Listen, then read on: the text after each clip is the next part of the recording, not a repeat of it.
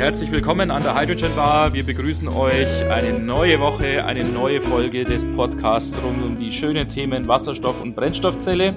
Und jetzt wollten wir euch eigentlich, so war eigentlich der Plan, jeder mal in einer gemütlichen Dreierrunde hier begrüßen. Äh, jeder mit Johannes und mir und ähm, einem weiteren prominenten Gast, aber leider ist tatsächlich zum ersten Mal, es gibt seit fast äh, 100 Folgen jetzt in Hydrogen Bar Podcast und ihr wisst ja auch, der Johannes ist in China und es hat überraschend gut eigentlich bisher funktioniert, auch mit der Aufnahme, also muss ich echt sagen. Aber jetzt hier zum ersten Mal auch tatsächlich nicht. Und der Johannes ist nicht dabei. Von daher ist aus dieser gemütlichen Dreierrunde jetzt eine gemütliche Zweierrunde geworden. Und ich habe die große genau. Ehre, mich mit unserem Wasserstoffstar, der heute an der Bar zu Gast ist, alleine zu unterhalten. Aber das, das ist gar nicht schädlich. Das freut mich auch, dass wir jetzt so intim, wenn ich das sagen darf, die Gelegenheit mhm. haben, jeweils. Dass wir das Gequatsche vom Hannes nicht die ganze Zeit haben. Ja, genau. Ja, genau. Ja, der Hannes als großer Laberer ja bekannt. genau. Ja. Unser genau. Gast an der Hydrogen Bar ist heute äh, Ewald Perbeck. Hallo Ewald. Ja, hallo Martin. Servus. Hallo. Grüß dich. äh, hier immer an der Stelle würde ich dich bitten, alles Markhörer geben, auch die dich noch nicht kennen. ja, vielleicht, dass du einfach ein paar Sätze vielleicht zu dir erstmal sagst, wo du herkommst, ja. was du machst, äh, was dein Background ist und dann natürlich halt, was uns äh, bei, dem, äh, bei dem schönen Thema Wasserstoff so ein bisschen verbindet. Ja, genau. Ja, also ähm, Ewald Berwög, ähm, bin von meiner Ausbildung her Maschinenbauingenieur und Betriebswirt also sozusagen mein Herz gehört dem Maschinenbau und ich habe dann äh, in meinen 20ern noch ein äh, Betriebswirtschaftsstudium draufgelegt und komme aus Tirol und arbeite jetzt auch äh, in Tirol bei der Firma Empreis. Mhm. Schon seit jetzt 2009. Äh, ich habe dann davor schon einmal hier gearbeitet, kurz nach meinem Abschluss meines Studiums um die Jahrtausendwende. habe dann aber längere Auszeit noch genommen und 2009 äh, bin ich jetzt hier wieder äh, beim Lebensmittelhändler M-Preis in Tirol eingestiegen und ähm, eigentlich äh, bin ich da dann aus der Richtung Betriebswirtschaft gekommen und habe äh, Wirtschaftsinformatik gemacht und habe dann da auch äh, meine ersten Projekte in der IT ähm, durchgezogen. Mhm. Und dann ist äh, die Liebe zum Maschinenbau wieder größer geworden und zur Technik und habe dann ähm, mich äh, innerhalb von unserem Unternehmen äh, um organisiert und äh, da ist dann halt eben auch dazu gekommen, dass ich äh, schon sehr, sehr lange ähm, im erneuerbaren Energiebereich äh, eine große Leidenschaft spüre, sage ich mhm. mal so. Mhm. Und äh, habe dann eben 2010 begonnen mit Photovoltaik mit zu beschäftigen und habe mhm. ein großes Photovoltaikprojekt bei uns vom M-Preis gemacht. Ähm, und äh, 2015 ähm, sind dann bei uns, äh, bei mir, aber auch äh, bei äh, meinem Chef sozusagen hier im Unternehmen, äh, ich sage deswegen sozusagen, weil es auch mein Freund ist, mhm. äh, haben wir ähm, gesagt, na Mensch, äh, das muss jetzt weitergehen und da sind dann die ersten Wasserstoffgedanken ernsthaft gesponnen. Okay. Jetzt kann man sich natürlich schon fragen, ja, es war ein Einzelhändler, na gut, nicht Einzelhändler, aber so ein Lebensmittelhändler ja. im weitesten Sinne wie M-Preis. Ähm, wie ist denn da jetzt die Verbindung überhaupt zu Wasserstoff? Was macht ihr da im Bereich Wasserstoff ähm, und wie seid ihr auf die Idee gekommen überhaupt, dass ihr da was machen könntet? Ja, das, das ist aus dem heraus entstanden. Ähm, M-Preis ist ein Familienunternehmen, ja, und äh, da, ähm, da, die sind etwas weniger, wie soll ich sagen, äh, Mainstream, äh, ja, und da kann man halt eben auch Sachen machen, die etwas abseits des Kerngeschäftes liegen. Und mhm. für uns war es immer das Thema schon, dass wir gesagt haben, Mensch, äh, ähm, das ist auch nicht ganz uneigennützig äh, aus der unternehmerischen Sicht. Mhm. Äh, wie können wir dekarbonisieren? Äh, welchen Beitrag kann unser Unternehmen leisten? Ähm, äh, für das Gesamte und auch natürlich mit dem Blick darauf, dass wir gesagt haben, wir sind hier im Business-to-Customer-Geschäft und ähm, Aktivitäten, die wir setzen, die werden von unseren Kunden, das sind ja eben die ganz normalen Mitglieder der Gesellschaft, wenn man so will, mhm, ja, ja, äh, die werden ja honoriert. Ja, mhm. Und äh, wenn man sich umschaut, das ist ja in Deutschland nicht anders, ähm, dann sieht man, dass Lebensmittelhändler nicht nur über ihre Produkte und über den Preis und den Standort und die Qualität äh, versuchen, ihre Kunden ähm, zu äh, zu begeistern, sondern dass sie sich auch in verschiedenen äh, etwas abseitigen Themen aufhalten, mhm. weil eben der Kunde sagt, gut, äh, ich kann hier dann äh, diese typische Abstimmung mit dem Euro, da kann ich ganz sehr gut mir entscheiden, ob ich jetzt hier zu dem XY oder dem APC gehe. Ja. Und, und deswegen sind so Themen wie Österreich jetzt hier, äh, hat sich einer äh, sehr stark mit den Bienen auseinandergesetzt, äh, andere nehmen andere Aspekte aus dem Umweltschutz heraus. Und wir haben gesagt, gut, weil wir beide, also der Martin Mölk und ich, sind beide Techniker und haben gesagt, nein, wir greifen das jetzt an, wie das mit der Dekarbonisierung ist. Ja. Und, äh, und, und bei uns war es ja so in den, so Anfang der Zehnerjahre war es ja so, äh, da, da ist das mit den Zertifikaten losgegangen. Ja? Mhm. Da haben mhm. sich die da haben sich die Unternehmen dann äh, über irgendwelche Zertifikate ähm, haben sie ähm, Projekte, Aufforstungsprojekte oder Projekte in äh, zweite und dritte Weltländer, wenn man so sagen will, äh, finanziert und, äh, und, und sozusagen rechnerisch dekarbonisiert. Und mhm, wir haben gesagt, ja. Mensch, das, das äh, ist ja aber nicht das Gelbe vom Ei, das muss schon wirklich ja, passieren. Ja, genau. ja. Und dann ähm, haben wir eh gesagt, ja, jetzt machen wir mal auf Photovoltaik, weil Photovoltaik ähm, hatte beim Lebensmittelhandel einen ganz besonderen Charme, nämlich dass die Erzeugungszeiten und die Verbrauchszeiten übereinstimmen. Das heißt, wir haben im Lebensmittelhandel halt äh, ein tolles Profil, Verbrauchsprofil. Tagsüber, und, ja genau. Genau, ja, tagsüber, genau. ja, richtig. Ja, ja, ja. Genau. Ähm, und da haben wir dann äh, jetzt inzwischen 6 Megawatt Peak auf äh, circa 60 Anlagen verteilt, mhm. haben wir da gebaut. Mhm, ja. mhm, äh, und das war damals eben, also die ersten, die ersten, die ersten drei Anlagen sind 2011 in Betrieb gegangen. Mhm. Ähm, äh, und äh, dann haben wir das, also ich habe das dann weitergetragen bis 2015, bis 2016 eigentlich und erst dann habe ich es an einen Nachfolger von mir übergeben, weil dann 2016 war, ist dann schon klar gewesen, okay, ähm, wir machen jetzt mit, wir machen jetzt ernsthaft, wir machen auf Wasserstoff. Okay. Also, ja. wir machen einen auf Wasserstoff. Ja, oh, ja. ja. ja. Äh, und dann ist er so losgegangen und wir haben gesehen, gut, äh, die großen äh, wir sind eh so immer vom Unternehmen ausgegangen, also von dem Lebensmitteleinzelhändler mhm. und haben gesagt, gut, wir haben 300 Filialen, wir haben einen Fuhrpark, äh, wir haben Produktionsbetriebe, wir haben eine Großbäckerei und einen Fleischzerlegebetrieb, das ist mhm. unsere Lebensmittelproduktion. Und wo sind denn da die großen CO2?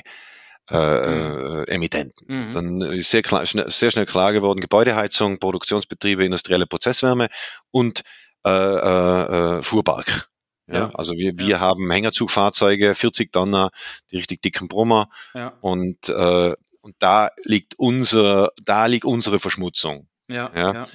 Und äh, dann damals war das schon war das schon Thema. Was gibt es für Altern, Alternativen und hard to abate Sektoren, Verkehr? Mhm. Was kann man da machen? Dann haben wir uns sehr intensiv mit batterieelektrischen auseinandergesetzt und eben auch mit Wasserstoff. Äh, und das ist dann weitergegangen parallel und bis wir dann erst 2019 gesagt haben, na für uns, wir setzen jetzt, also wir wollten nicht beide Systeme, wir haben gesagt, äh, obwohl beides sinnvoll ist, ja, wir haben gesagt, na, also gesamtheitlicher für uns, zu uns passt das besser mit dem Wasserstoff und mhm. mit den Brennstoffzellen. Und, und so ist das dann ähm, langsam losgegangen. Und unser großes, also der Startschuss, der offizielle, formelle Startschuss zu unserem Projekt, äh, das wir jetzt in 14 Tagen in Betrieb nehmen. Also mhm. äh, bei uns geht es im Moment hoch her. Ich sitze eh gerade bei uns in der Elektrolyseanlage. ähm, da, ähm, der Startschuss ist äh, dann am 1. März 2017 gefallen. Mhm. Weil da, wir haben davor, am 2016er Jahr, haben wir uns um ein äh, Horizon 2020 Projekt beworben. Ja, also ein, wir haben ein Proposal eingereicht, weil wir eh genau gewusst haben, dass wenn wir hier nicht, ähm, wenn wir jetzt hier 2015, 2016 war das, wenn wir da einen äh, wie wir gesagt haben, auf Wasserstoff machen wollen, ja. äh, dann wird es ohne eine große Förderkarotte nicht gehen. Mhm. Ja, ja, verstanden. Und, äh, und dann haben wir gesagt, okay, haben wir uns dann das Annual Work Program der Fuel Cell and Hydrogen Joint mhm. Undertaking angeschaut genau. Ja, äh, und äh, haben dann äh, was rausgesucht. Ja. Was dann noch dazugekommen ist, dass wir im, im 2015er Jahr in Bozen auf einer Messe haben wir die IHT kennengelernt. Also mhm. das ist die Industrie Hot Technologie. Ja, mhm. So spricht man das, glaube ich, französisch korrekt aus ähm, Schweizer Unternehmen, die waren, wenn man so will, die Erben äh, der alkalischen Druckelektrolyse-Technologie der Firma Lurgi. Mhm. Und Lurgi war ein großer deutscher Maschinenbauer, der um die Jahrtausendwende mhm. Konkurs gegangen ist. Äh, und die haben damals dann ein Management-Buyout gemacht und haben diese Technologie weiter betrieben. Da gibt's immer noch große Stacks, die weltweit laufen. Mhm. Ähm, die Stacks, die sind ja aus den 50er Jahren vom mhm. Design her. Ja. Mhm. ja. Und äh, der, der, der Herr Ewald Gdansky hat das damals entwickelt, ja, Namensvetter von mir. äh, und wir sind dann da rausgefahren zu den Leuten und haben uns das angeschaut und die, der ist tatsächlich in Montey in der Schweiz, im schönen Rhontal. Ähm, die haben da auch noch so ein bisschen Reste von chemischen Industrie und da steht noch einer von diesen Stacks. Ach, ja, der, der ist, ja, der ist, äh, und da bin ich dann reingegangen. Mhm. Äh, und habe die Plakette gesehen, Baujahr 1970. Ja, ich bin da 2016 hingekommen. Ja. Und dann habe ich gedacht, das will ich haben. Ja. Der, der, läuft da hier schon seit 40 Jahren. Ja. Urzeiten, ja, genau. Äh, seit Urzeiten, ja. Und dann habe ich den Fernando kennengelernt. Ja, der Fernando ist ja dort der, Operating Manager gewesen. Mhm. Und mein Italienisch ist also grottenschlecht, ja. Das ist, äh, aber, und, und er ist Italiener und Französisch kann ich auch nicht, ja. Aber auf jeden Fall, wir, ähm, ich habe so Straßenitalienisch, ja, würde ich mal sagen. So habe ich auf der Straße ja. aufgeklappt und habe mich mit dem Fernando halt da so ein bisschen geplaudert. Ja, er fährt den Stack jetzt schon seit über 20 Jahren und äh, Maintenance und so. Und er hat mir gesagt, ja, vor äh, 15 Jahren haben sie das letzte Mal hier den aufgeschraubt und, äh, und die Elektroden und die Membranen getauscht und ja. dann wieder zusammen, zusammengeschraubt.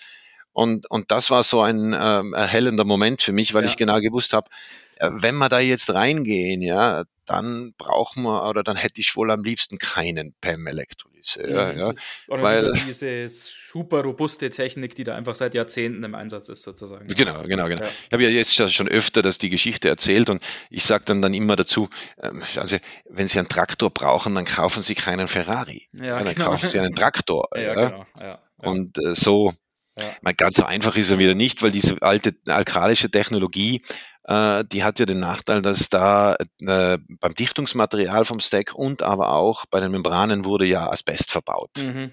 Ja, Das waren, ja, das waren noch Zeiten, ja. Okay. Genau, ja. genau. Und das ist, äh, Asbest hat super funktioniert, ja. Also nichts von dem, ja. Aber ist halt nun mal verboten, ja. Und das heißt, ähm, und das war auch der IHD schon lange klar und die, und da haben wir gesagt, also der nächste Stack, den sie hier da bauen, das ist dann einer mit einer Polymermembran. Mhm. Ja. Und das ist eines der Innovationsthemen, die wir auch hier haben. Der Stack ist jetzt zusammengebaut und wie gesagt, äh, äh übernächste Woche am Mittwoch werden wir da auf den Knopf drücken mhm. und äh, den das erste Mal mit ein paar tausend Ampere belasten. Fluten. Ja. Und jetzt natürlich die Frage, ja, was macht ihr denn dann mit dem Wasserstoff? Weil das ist natürlich, ja klar, ich meine, so Elektrolyse, mhm. vielleicht auch in Verbindung mit Photovoltaik, ja, natürlich, das ist natürlich eine super Sache und äh, ja, gerade die alkalische mhm. Elektrolyse, auch wie gerade besprochen, ja, super robust und äh, super erprobte Technik, aber ja, es kommt halt Wasserstoff hinten raus. Was habt ihr denn vor? Was wollt ihr mit diesem Wasserstoff machen? Ja.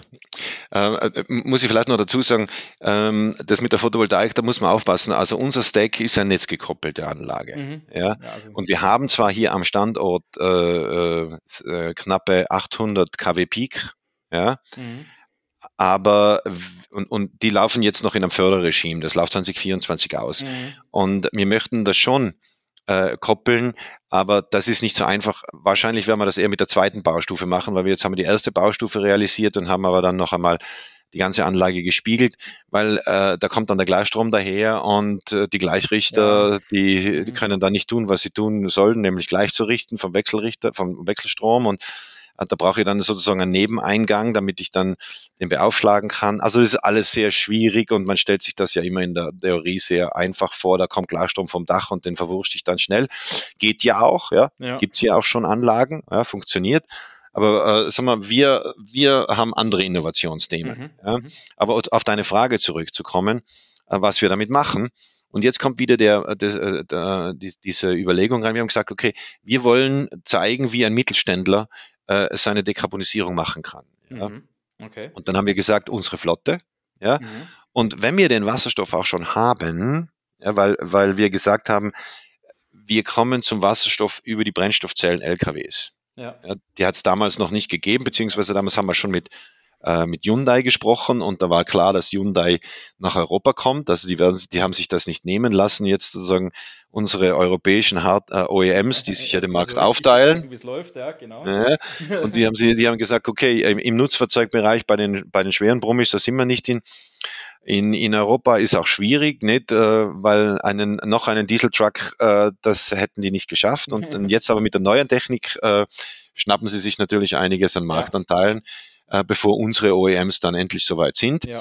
Und deswegen haben wir das, damals haben wir sehr viel mit Hyundai gesprochen, ja. Und da haben wir gewusst, okay, die, die Trucks kommen. Das heißt also, wir brauchen einen Wasserstoff, um die Trucks zu dekarbonisieren. Und wenn wir den Wasserstoff schon haben, das ist nämlich ein wichtiger Punkt, ja. Äh, dann können wir den auch für die industrielle Prozesswärmegenerierung verwenden. Mhm. Ja, weil bis jetzt haben wir ja hier bei uns ein Megawatt an, äh, also zwei, äh, zwei Kessel, die Erdgas verbrennen. Ja. Und die haben jeweils ein Megawatt und die heizen unsere Backöfen, also das mhm. Thermalölsystem, ja. Und dann haben wir gesagt, na jetzt bauen wir da, weil wir kapazitätsmäßig am, am Limit waren und wir mussten auch wir mussten uns auch überlegen, wie wir in der Zukunft dann äh, weitermachen mit dem Brenner. Äh, wir, also ein, ein, eine Kapazitätserweiterung war notwendig und haben gesagt, da machen wir jetzt aber nicht noch einen Erdgasbrenner, sondern da bemühen wir uns, einen Wasserstoffbrenner mhm. äh, zu kriegen. Ja. ja. Äh, zuerst wollten wir zwei Megawatt und dann im Endeffekt äh, wie wir unsere ganzen Energieprofile durchgeackert ähm, hatten, haben wir gesagt, na, wir brauchen eigentlich nur einen, ein Megawatt mhm. Brenner. Dann ist das so weitergegangen, tatati, tatatam. und haben wir gesagt, na, eigentlich wollen wir, weil wir ja eben die ganze Brennerkapazität für die Bäckerei benötigen und das ist Kernprozess, da müssen wir ausfallsicher sein. Wir können aber nicht garantieren, dass wir jetzt immer Wasserstoff haben, ja. weil Wasserstoff ja, Wasserstoff ist ja natürlich teurer als Erdgas, ja. Äh, aber das ist dazu vielleicht noch später ein paar Worte, haben wir gesagt, wir brauchen einen Zweistoffbrenner. Wir brauchen einen, der Wasserstoff verbrennen kann, wenn wir einen haben, mhm. und der dann, wenn wir keinen haben, Erdgas verbrennen kann, damit unsere Bäcker Brötchen backen können. Ja, ja, ja, ja, Und das sind unsere beiden Use Cases oder Business Cases, wenn du so willst. Ja, äh, das heißt also, wir verwenden den Wasserstoff einmal, um äh, Trucks zu betanken. Ja. Und äh, der zweite äh, Schritt ist der, wir machen unsere Prozesswärme mit Wasserstoff. Ja. Äh, und äh, das dritte ist, dass wir jetzt hier auch in, in der KW17 geht dann unsere Wasserstofftankstelle in Betrieb und gleichzeitig ist es auch eine Trailerbefüllstation. Ja, weil, mhm. weil wir in Tirol haben wir gesagt, äh, wir konnten in der Zwischenzeit zwei Unternehmen aus Tirol auch so weit begeistern oder inspirieren, sage ich jetzt einmal. Das ist die TIVAG, die, die, äh, das mhm. sind die, die Leute, die bei uns die Wasserkraft ja. verwalten äh, ist ein Unternehmen, das dem Land gehört. Und die Zillertaler Verkehrsbetriebe, mhm. äh, die äh, ja, die Zillertalbahn betreiben. Ja, ich wollte gerade sagen, auch die ja auch den wasserstoffbetriebenen äh, Zug, Zug vorhaben. Genau, genau ja. ja. Genau. Äh, ist wieder ein der erste, ja, in dem Fall die erste äh, Schmalspurbahn weltweit, die Wasserstoff betrieben wird. Ja. ja. Ähm, und auf jeden Fall, und dann haben wir äh, weitergedacht und gesagt, gut, was unser Problem ist ja jetzt, wenn man das am Anfang macht, die Verfügbarkeit. Ja? Mhm. Weil Diesel und äh, Erdgas sind weitestgehend verfügbar. Aber wenn ich jetzt grünen Wasserstoff produziere, bin ich die einzige Wasserstoffquelle ja. und wir haben ja so mal theoretisch jetzt 20 Trucks laufen. Ja. Und ich rufe dann in der Früh an äh, bei unserem Fuhrparkleiter und sage, du, deine 20 Trucks können heute nicht fahren, weil wir keinen Wasserstoff haben. ja. Dann ist es schnell vorbei, ja, genau. Das ist schnell vorbei mit der Freundschaft, ja. ja.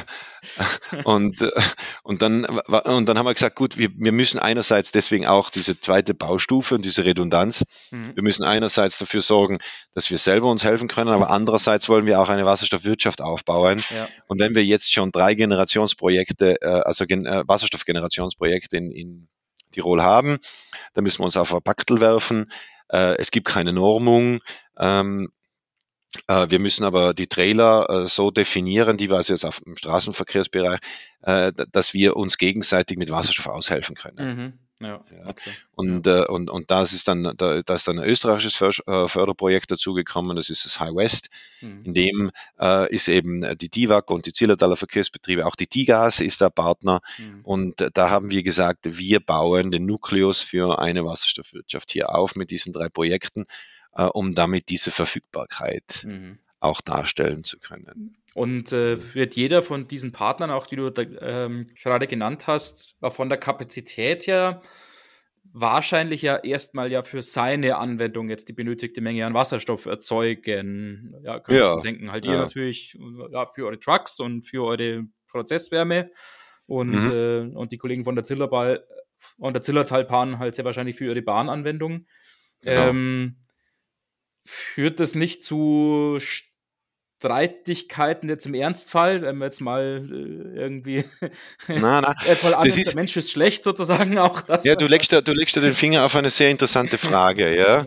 Ähm, es ist ja so, man muss sich überlegen, ähm, Wasserstoff ist ja nichts anderes als umgewandelter Strom. Mhm. Ja. Und jetzt, wenn ich Wasserstoff in Strom umwandle und ich mache das in einer konventionellen Anlagenauslegung, wo ich sage, ich will, am liebsten hätte ich 8700 Volllaststunden im Jahr.